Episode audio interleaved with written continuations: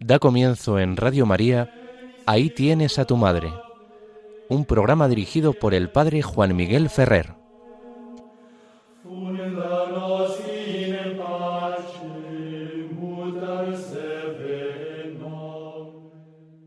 Un saludo a todos vosotros, queridos amigos oyentes de Radio María. Como nos han anunciado, comenzamos el programa Ahí tienes a tu madre. Os habla Juan Miguel Ferrer. Comenzamos con nuestro sumario y lo primero que vamos a hacer es situarnos en el contexto de este tiempo de Cuaresma, pero hoy particularmente nos vamos a fijar en que es el primer domingo del mes de marzo. Este mes de marzo que está marcado por una fiesta singular que es la de San José. San José, esposo de María, y el que hizo las veces de Padre de Jesús aquí en la tierra. José, que es el protector de la Iglesia Universal. Por eso creo que eh, merece la pena que comencemos nuestro programa y al comienzo de este saludo sumario recordemos la importancia que tiene la figura de José en la vida de la Virgen María. Porque es cierto, el personaje, mejor dicho, la persona que ocupa el lugar central en la vida de María es su Hijo, Jesucristo, nuestro Señor. Pero después de Jesús es San José el que ocupa un lugar más destacado e importante en la vida de la Virgen María. Son muy abundantes desde la antigüedad, desde el siglo II y III, los testimonios que llegan también hasta el magisterio más reciente sobre San José, que destacan la importancia de comprender el auténtico matrimonio entre José y María. Algunos autores, viendo que es un matrimonio con características tan singulares, dicen como que no es un verdadero matrimonio, o que es un matrimonio que de algún modo no puede ser presentado como modelo de matrimonio porque eh, se vive en unas circunstancias que no son las ordinarias de los matrimonios. Todo porque José y María viven su matrimonio virginalmente. Pero es que ese matrimonio está precisamente motivado por lo mismo que motiva la virginidad en José y en María. Y es la entrega total a los designios de Dios. Es decir, si María y José van al matrimonio, es porque Dios les llama al matrimonio porque ese matrimonio tiene una finalidad muy precisa, hacer que la entrada del verbo en el mundo, que la encarnación del verbo, encuentre un hábitat, un lugar espiritual y personal, un lugar humano, que sea concorde con la verdadera humanidad de Jesús, verbo encarnado. Porque es verdadero hombre, tiene que nacer en una verdadera unión matrimonial entre un hombre y una mujer, en un verdadero ambiente familiar. Y por eso Dios quiere que María y José se unan en un verdadero matrimonio, aunque precisamente por servir a ese fin ese matrimonio también va a tener que tener ese rasgo, esa peculiaridad de la virginidad, que está al servicio de rendir honor, homenaje y hacerse signo de la divinidad del Hijo que les va a ser dado.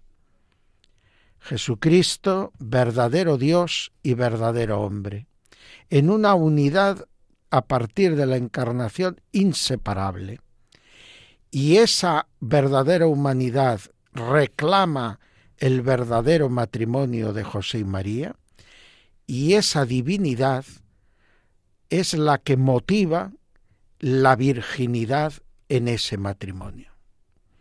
Alguno podría decir que esto no es necesario, pero evidentemente Dios lo establece así. Queda claro en las Sagradas Escrituras y en la tradición constante de la Iglesia desde la época apostólica. Y entonces, nosotros nos queda reconocer que lo que Dios hace normalmente es porque conviene, porque es lo más apropiado, lo más adecuado para la realización de su proyecto y para que este proyecto redunde en beneficio, en bien para nosotros, a quienes dirige su acción de, en favor de quienes brota su proyecto, que es proyecto de amor y de salvación. Bien, pues después de esta consideración que nos hace ver a José presente en la vida de María, acompañando a María y luego con María a Jesús, descubrimos que José no está ahí solo para cubrir las apariencias. José es un hombre de Dios, es un varón justo. José es una persona trabajadora y fiel, es una persona piadosa y recta en lo que se refiere a la conducta de un judío observante. Y todo eso es lo que está dando equilibrio y está ayudando a la Virgen María a poder cumplir su labor de madre del Verbo encarnado. Y, está ayudando a Jesús a poder entrar en la comprensión y en las formas adecuadas de dirigirse y de tratar a la humanidad que ha venido a redimir y hacerlo en su humanidad respetando la regla de la gradualidad que es propia del desarrollo de todo verdadero humano. En el segundo momento de nuestro programa, la parte central del programa, y seguimos aquí con el sumario, vamos a entrar en el título Conociendo a nuestra Madre. Y dentro de este Conocer a nuestra Madre, seguimos con la sección de María en la teología. Y en concreto, hoy vamos a tratar del dogma de la Inmaculada Concepción de la Virgen María. Finalmente, en la sección dedicada a oraciones y prácticas de piedad mariana, vamos a descubrir el papel que tiene la presencia de María al final de la hora canónica de las completas. Dentro de la liturgia de las horas, cada día termina normalmente con la oración antes del descanso nocturno, llamada oficio de completas. Y al final de ese oficio de completas, la liturgia de las horas prevé hoy en día la recitación o canto de una antífona mariana. Bueno, pues vamos a tratar de ver en esta tercera sección de nuestro programa este estar invocando a María al final de cada jornada, al final del oficio divino de cada jornada y qué significado puede esto tener. Ahora entramos en la programación de este domingo y lo hacemos invitándoos a todos los oyentes a orar invocando a la Virgen María y a San José por la vocación a la vida cristiana, para que todos los hombres y mujeres que viven en este mundo sientan la llamada de Dios a ser cristianos. Para que los que ya han sido llamados y han recibido los sacramentos que llamamos de la iniciación cristiana, sientan la necesidad de vivir realmente esta vocación a la que fueron llamados por Dios y a la que entraron, sea por el deseo de sus padres de compartir este tesoro con ellos, o sea por una decisión personal adoptada ya cuando eran personas adultas. Pidamos al Señor, ya digo, por intercesión de María y de José, que en todos resplandezca esta vocación a ser cristianos, discípulos de Cristo. Que nos ayude a esta oración el canto de un coro de niños del Perú, de Cuzco, que va a interpretar el Oh Santísima, un canto antiguo a la Virgen María.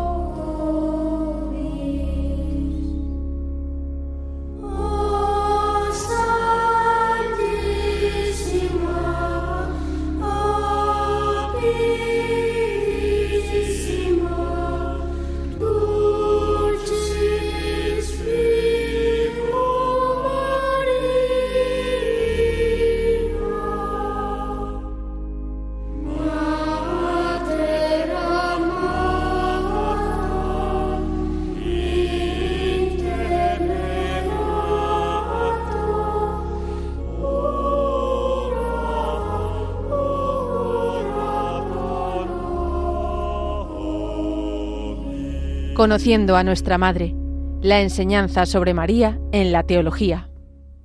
Seguimos adelante en las ondas de Radio María en este domingo 3 de marzo con el programa Ahí tienes a tu madre. Y en concreto entramos ahora en la sección Conociendo a nuestra madre. Y dentro de esta sección Conociendo a nuestra madre seguimos avanzando en María en la teología y hoy en particular, como hemos anunciado en el sumario, vamos a hablar del dogma de la Inmaculada Concepción. No tenemos que pensar que porque este dogma se definió a mediados del siglo XIX por el Papa Pío XI, que es en el siglo XIX cuando los católicos hemos empezado a creer que María fue concebida sin pecado original y vivió toda su existencia libre de toda contaminación de pecado. Al contrario, lo que hay que decir es que aunque hemos llegado tarde a la formulación dogmática de esta verdad de nuestra fe, la condición inmaculada de María era una realidad que estaba presente en la fe del pueblo de Dios desde la época apostólica. Lo que ocurre es que no encontrábamos tal vez la manera adecuada de expresar esta fe haciéndola compatible con otras verdades de la fe fundamentales. El dogma de la Inmaculada Concepción tenía que expresarse de manera que no hiciera sombra a la universalidad de la redención obrada por Jesucristo. Y esto implicaba superar la dificultad para el entendimiento humano de ver cómo Cristo redimía a María del pecado antes de haberse encarnado el Verbo, pues María fue concebida antes, evidentemente, de la encarnación del Verbo. Toda la controversia llamada inmaculista, que empieza sobre todo a hacerse sentir en la Edad Media y que se prolonga prácticamente hasta la época de la definición del dogma, ronda en torno a este problema que está, como hemos dicho, íntimamente ligado a que nadie puede en este mundo decirse redimido por Cristo y no estar bajo esa obra redentora de Cristo. No se entendía durante mucho tiempo cómo pudiese traspasar la barrera del tiempo la redención de Cristo sin perder verdadera vinculación con Jesucristo. Pero, ¿qué fundamento tiene en las sagradas escrituras esta fe inmaculista del pueblo cristiano? ¿Cómo podemos decir que los cristianos creían en la Inmaculada Concepción de María en la época apostólica?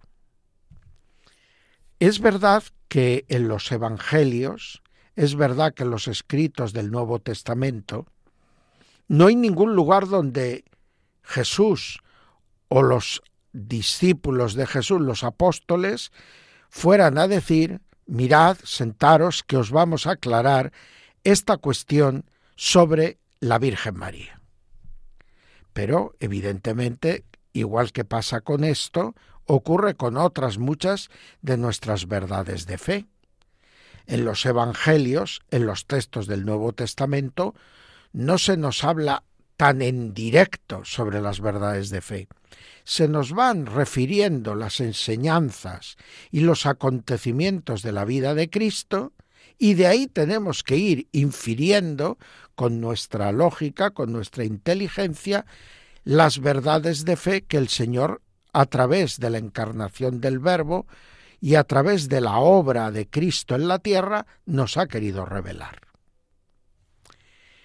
Lo que sí es cierto es que ya en el Antiguo Testamento había algunos pasajes que parecían aludir a la relación del futuro Mesías Salvador con una mujer una mujer que podemos considerar la madre de este Mesías. En el texto del Apocalipsis, del libro del Génesis, donde se presenta el primer anuncio de la salvación, justo después de la caída de Adán y Eva, Dios maldice a la serpiente diciendo, establezco hostilidades entre ti y la mujer. Hostilidad, enemistad. Aquí se habla de la mujer. No se refiere al género femenino, se refiere a una mujer en concreto. Igual que no se habla luego de toda una descendencia indefinida de gentes que vienen de los descendientes de esta mujer, sino que se habla de la descendencia en sentido singular. Un descendiente de esta mujer, el descendiente de esta mujer, va a ser el que aplaste la cabeza de la serpiente. Este texto nos está indicando que ha de venir un Mesías Salvador y éste ha de nacer de una mujer. ¿Y esa mujer qué tiene de particular?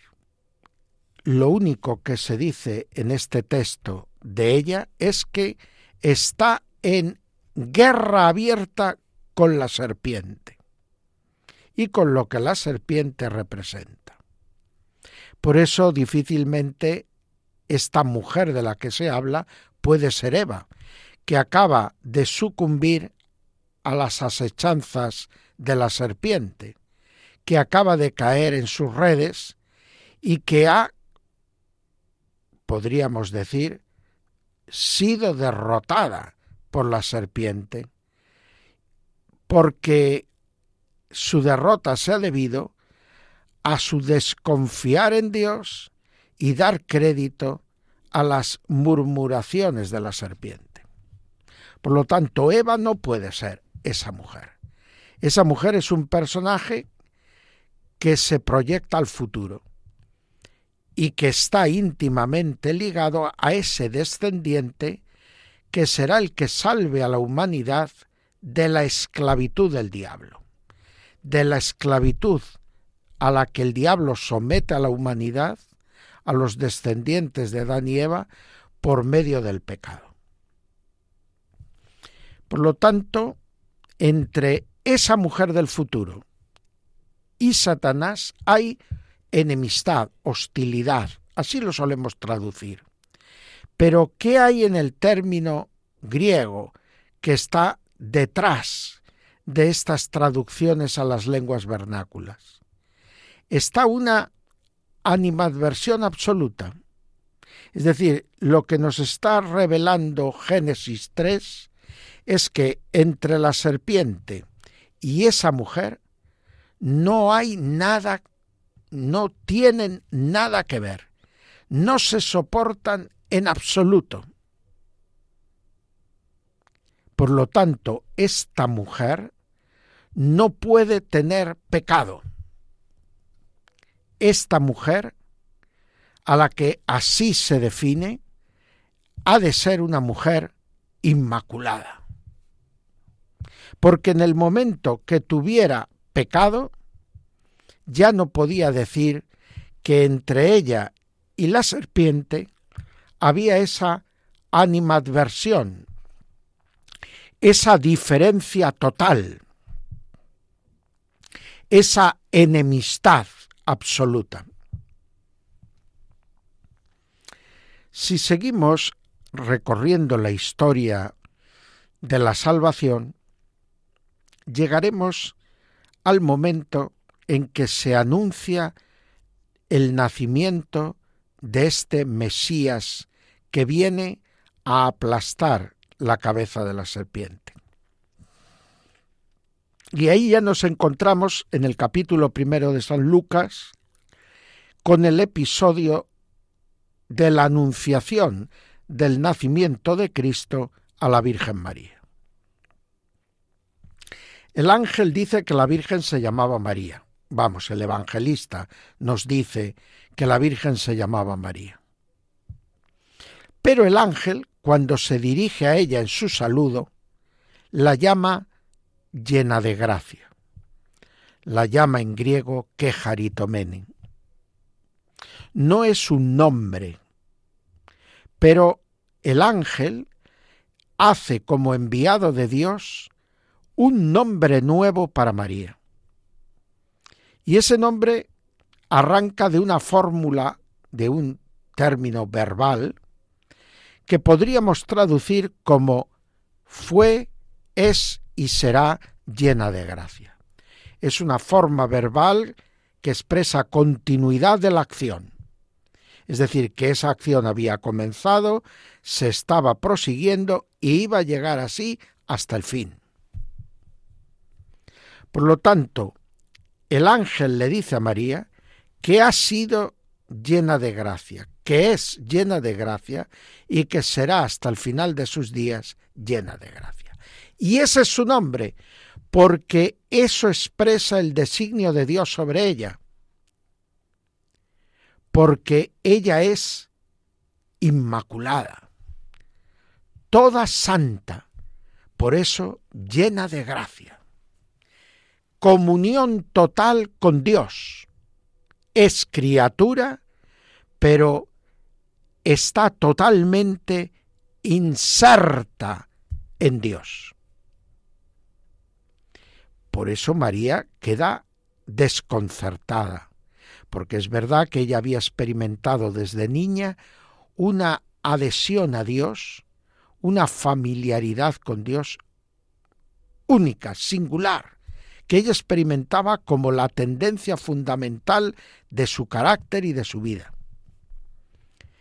Pero ella no entendía cuál era el origen de esa inclinación tan fuerte de su corazón.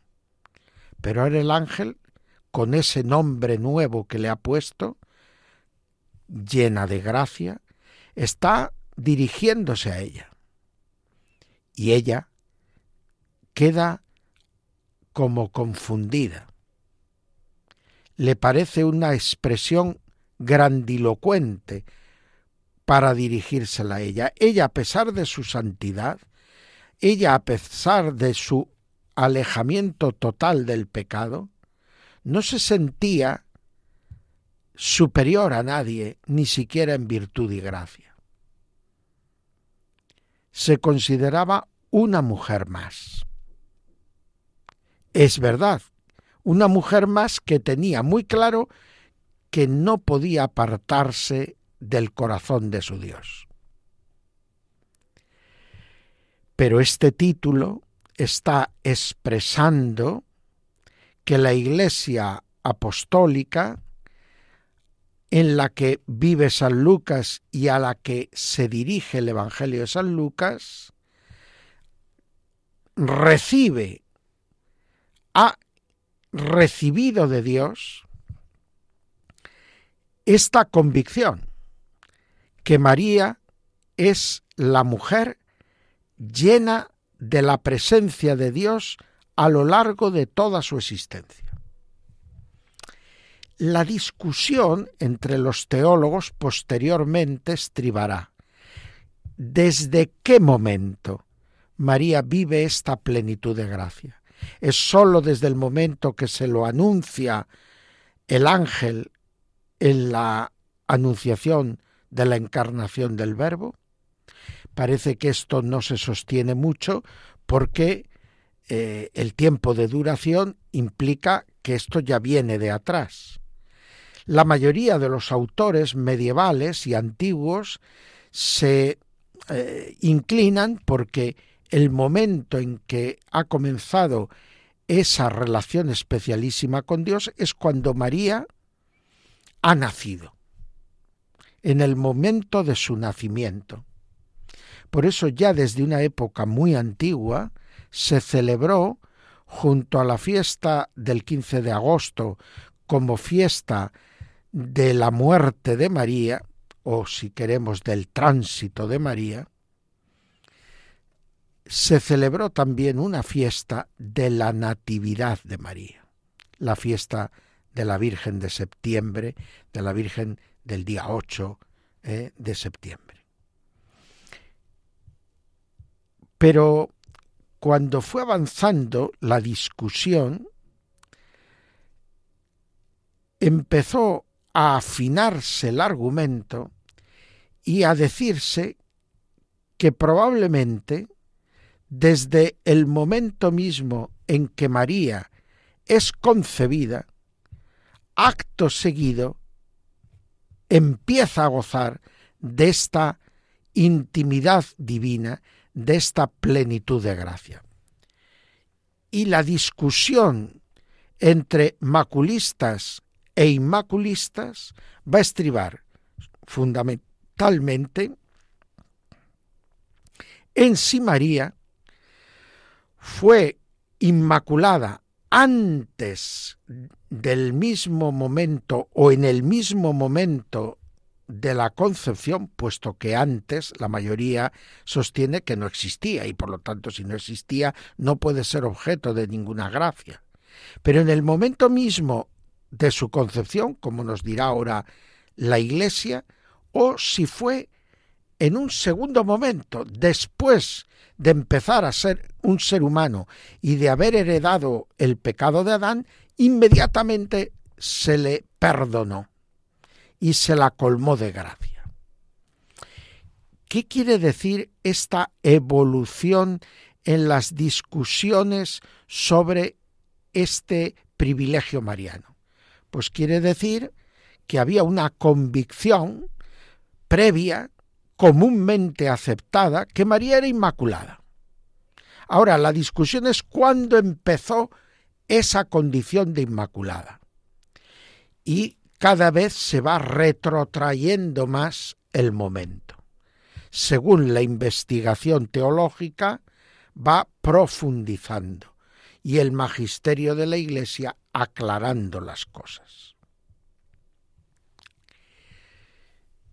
La Biblia no nos dice mucho más sobre los fundamentos de la Inmaculada Concepción de María. ¿Y la patrística? Pues en la patrística tenemos un dato curioso. No trata mucho de la explicación de este privilegio mariano. Pero tanto en Oriente como en Occidente es normal hablar de María como santísima y como inmaculada, queriendo recoger precisamente este nombre que el ángel usa para dirigirse a ella en el momento de la encarnación del Verbo. Esto nos está situando en un contexto en el que en la mayor parte de los padres no encontramos discusiones o análisis sobre esta condición de la Virgen María. Pero es verdad que sobre todo la liturgia bizantina va a emplear el título de Inmaculada o Toda Santa dirigido a María desde casi los albores de esta liturgia. Es en la época en que San Agustín empieza a elaborar la doctrina del pecado original y de su transmisión, cuando se habla de la condición inmaculada de María. Y empieza la discusión, porque San Agustín también es doctor de la gracia y establece pues cómo la gracia es restituida al corazón del ser humano, al ser humano en su conjunto. Y ahí pues vemos una posición que salvando la redención universal por parte de Cristo, quiere ayudarnos a comprender que María fue librada del pecado original. Pero ¿cuál es el problema? Que San Agustín, como la mayor parte de los autores antiguos, cree que el pecado original se transmite por el acto de la procreación. Es decir, que la concepción de toda vida humana tras el pecado de Adán y Eva implica que en el momento de la concepción o del engendramiento por parte de los padres, se mezcla el pecado y por lo tanto se transmite el pecado. Esto hoy en día no es un argumento que se suele emplear, pero tuvo en la antigüedad cristiana un peso enorme. Pero ahí merece la pena que nos detengamos en un escrito de la comunidad cristiana primitiva que muchos fijan su origen en el siglo II, por lo tanto, muy antiguo en el tiempo. Me refiero al protoevangelio o protoevangelio de Santiago, el apócrifo del protoevangelio de Santiago.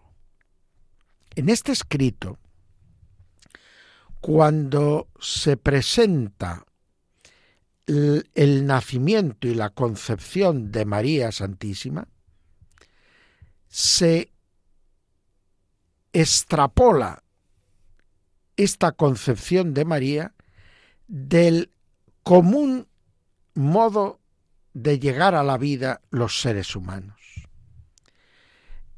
San, San Joaquín y Santa Ana no tienen un acto de amor matrimonial que engendre a María, sino que se dan un abrazo castísimo ante la puerta dorada del templo y ese abrazo es utilizado por el Espíritu Santo para engendrar en las entrañas de Ana a María.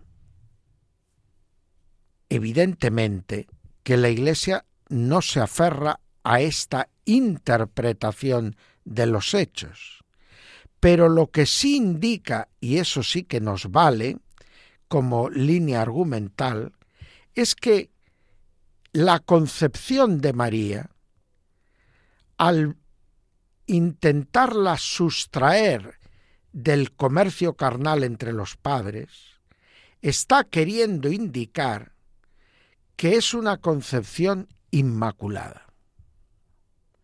Es decir, que no puede transmitir el pecado a la hija, porque es una concepción sin concupiscencia entre los padres, sin mezcla ninguna de concupiscencia entre los padres. Y eso está diciendo que la Iglesia, en el ambiente del autor del protoevangelio de Santiago, en el siglo II, creía ya en la condición inmaculada de la Virgen María. Y la asociaba al momento mismo de su concepción.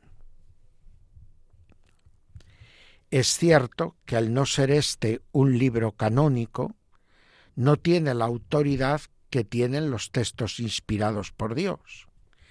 Pero si no es un texto canónico, sí es un texto antiquísimo de una tradición cristiana que la Iglesia Católica siempre juzgó ortodoxa. No entramos en el argumento y en su fuerza o en su veracidad como argumento, pero sí en lo que el argumento pretende explicar de un modo convincente, y es que María, desde su concepción, es ajena a todo pecado. Tal vez será la Edad Media el momento de las controversias más fuertes entre inmaculistas y maculistas. Aunque luego se prolongarán y tendrán un momento áureo en los siglos XV y XVI, pero a partir del XVI avanza con pie firme la corriente inmaculista. ¿Qué pasó en la Edad Media? ¿Qué pasa en concreto con Santo Tomás, el gran doctor de la Edad Media, de la escolástica? Perdón. Pues lo que ocurre es que Santo Tomás no ve posible compatibilizar la universalidad de la redención con una redención que se anticipa a los hechos redentores de Cristo y que si se anticipa, nunca puede anticiparse al momento en que hay un ser humano. Por lo tanto, él se inclinaría por ver una purificación de María, aunque sea en el momento siguiente a ser concebida, pero no desde la misma concepción, porque esto parece que implicaría una acción previniente que Santo Tomás no ve compatible con la universalidad de la redención por parte de Cristo. ¿Cuándo empieza la doctrina inmaculista a ser más generalmente aceptada. Parece que es en el ambiente de Inglaterra e Irlanda, con la figura eminente de San Anselmo, cuando el argumento y la corriente inmaculista empiezan a formularse con más fuerza. Pero precisamente es en la escuela franciscana, a partir de Duns Scoto, cuando se elabora ya un argumento que será el que haga precisamente de contrapunto a las dificultades expuestas por Santo Tomás. O al menos se ponga el comienzo para la elaboración de una doctrina que haga de contrapeso a la de Santo Tomás. Lo que viene a decir este autor de las islas británicas, también escoto, escocés, por como indica su apellido, pues es precisamente que Dios, queriendo y pudiendo, y resultando algo conveniente, evidentemente que lo hizo porque no va contra lo que podríamos decir razonable, ni va contra lo que es más coherente con la pureza y santidad de su corazón. Por lo tanto, no ve dificultad eh, escoto en que Dios pueda, en previsión de los méritos de Cristo, realizar una redención que no es de dejar caer y levantar, sino de impedir que caiga. Por lo tanto, lo que hace es poner una prevención de gracia que sustrae a María del común modo de llegar a la existencia a los seres humanos, para en virtud de los méritos de su Hijo y de su cooperación a la obra de la redención, preservarla de toda mancha de contagio desde el primer instante de su ser. Esto además nos permite ver cómo María es así verdaderamente nueva Eva, porque ella junto a su hijo es la que da comienzo a una humanidad libre del pecado. Por lo tanto, María, en dependencia total de su Hijo Jesucristo, y de la obra redentora de su Hijo Jesucristo, se ve como preservada de esa contaminación del pecado original y luego de cualquier otro pecado a lo largo de eh, su vida. En la época que sigue a Santo Tomás se observa, siglos 14, 15, 16, se observa que tiene mucha importancia en la argumentación de los maculistas el argumento de que la Iglesia no ha aprobado en aquella época todavía una fiesta universal dedicada a la Inmaculada Concepción en la liturgia romana. Es cierto que relativamente pronto algunas órdenes religiosas y algunas diócesis obtienen el privilegio de poder celebrar una misa en honor a la Inmaculada Concepción y que detrás de la práctica de la piedad popular de los sábados consagrados a María está precisamente esta difusión del culto a la Inmaculada Concepción pero va a ser a partir del siglo XVI, cuando se apruebe un oficio y misa de la Inmaculada y se empiece a crecer cada vez más en implantación dentro de la liturgia romana, hasta ser una fiesta de el calendario universal de la Iglesia.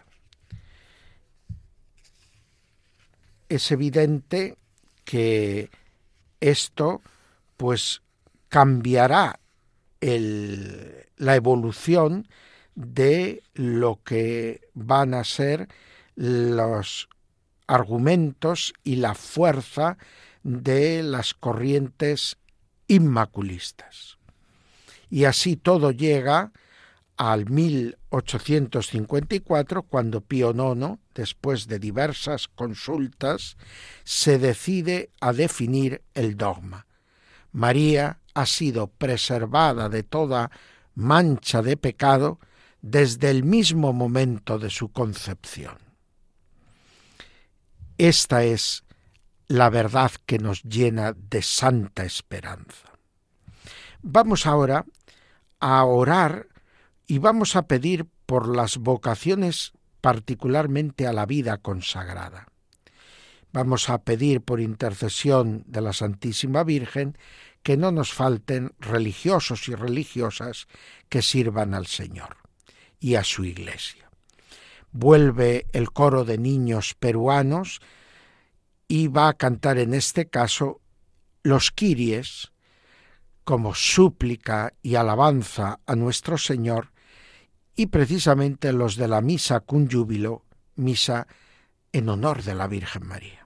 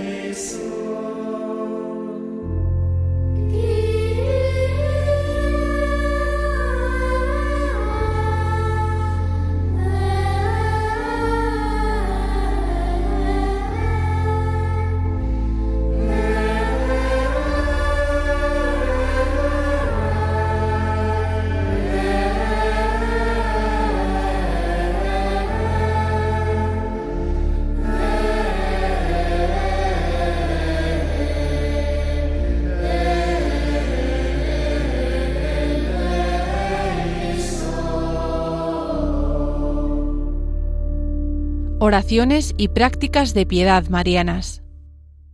En las ondas de Radio María están escuchando el programa Ahí tienes a tu madre. Les habla Juan Miguel Ferrer. Y llegamos a la última sección de nuestro programa dedicada a oraciones y prácticas de piedad mariana. Muy brevemente vamos a recordar algo que todos conocen y es que tras el oficio de completas, antes del descanso nocturno, la Iglesia nos invita a entonar una antífona mariana. Hay un diverso repertorio de antífonas marianas, algunas recomendadas para ciertos particulares tiempos litúrgicos. Pero lo importante es que en esta hora que compara de alguna manera nuestro descanso durante la noche durmiendo con el sueño de la muerte, se nos invite a cantar a la Virgen María antes de llegar a esa experiencia o pregusto de la muerte, como encomendándonos ahora y en la hora de nuestra muerte a la que es siempre nuestro auxilio y nuestro consuelo, nuestra Madre. Pues, aunque a veces no recemos completas, al menos recordemos siempre que antes de darnos al descanso nocturno, es bueno recordar a nuestra Madre, y como le dábamos un beso a nuestra Madre de la Tierra, o se lo damos si la tenemos todavía viva, y la tenemos con nosotros, pues le demos un beso espiritual a la que es Madre del cielo, para que nos proteja y nos cuide durante la noche, y sobre todo nos ayude a prepararnos para la hora de la verdadera muerte. Vamos ahora de nuevo a orar y lo hacemos por la vocación, las vocaciones al ministerio ordenado. Que por intercesión de nuestra Madre la Virgen María tengamos muchos y santos seminaristas para poder tener en su día muchos y santos sacerdotes. Es verdad que resulta un poco incoherente rezar por las vocaciones especiales en la Iglesia, sea a la vida consagrada, sea al ministerio ordenado, si no tenemos hijos y si no tenemos fe. Porque evidentemente que cuando no hay niños y si encima hay un ambiente de falta de fe, difícilmente habrá vocaciones. Algunos se admiran, se extrañan, o dicen y parece que quieren ponerlo en el modelo de sacerdocio que la Iglesia durante siglos ha estado presentando y que como el mundo ha avanzado tanto se nos ha quedado anticuado este modelo sacerdotal.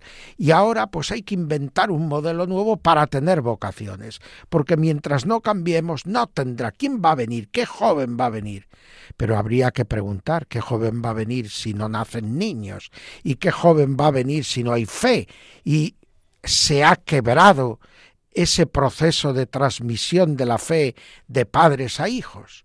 Tal vez los problemas de la vocación sacerdotal no los tenemos que buscar directamente en el modelo de sacerdocio. Creo que el modelo de sacerdocio que está en el Concilio Vaticano II, en la Presbyterorum Ordinis, que está en las cartas sacerdotales de los Jueves Santos que dirigió San Juan Pablo II, que está en los escritos sacerdotales de todo el magisterio posconciliar, y en el magisterio de los papas anteriores al concilio en el, a lo largo del siglo XX, creo que difícilmente el problema sea de modelo sacerdotal. Pensemos más bien que el problema es de fe, porque si no hay hijos, también en gran medida es por la falta de fe. Evidentemente que hay que tener paternidad responsable, pero la fe nos invita también a tener el matrimonio abierto a la prolongación y propagación de la vida. Pues oremos mientras escuchamos el canto Salve Mater Misericordiae y ya con él nos despedimos mirando a María como primera discípula de Jesús en este tiempo de Cuaresma.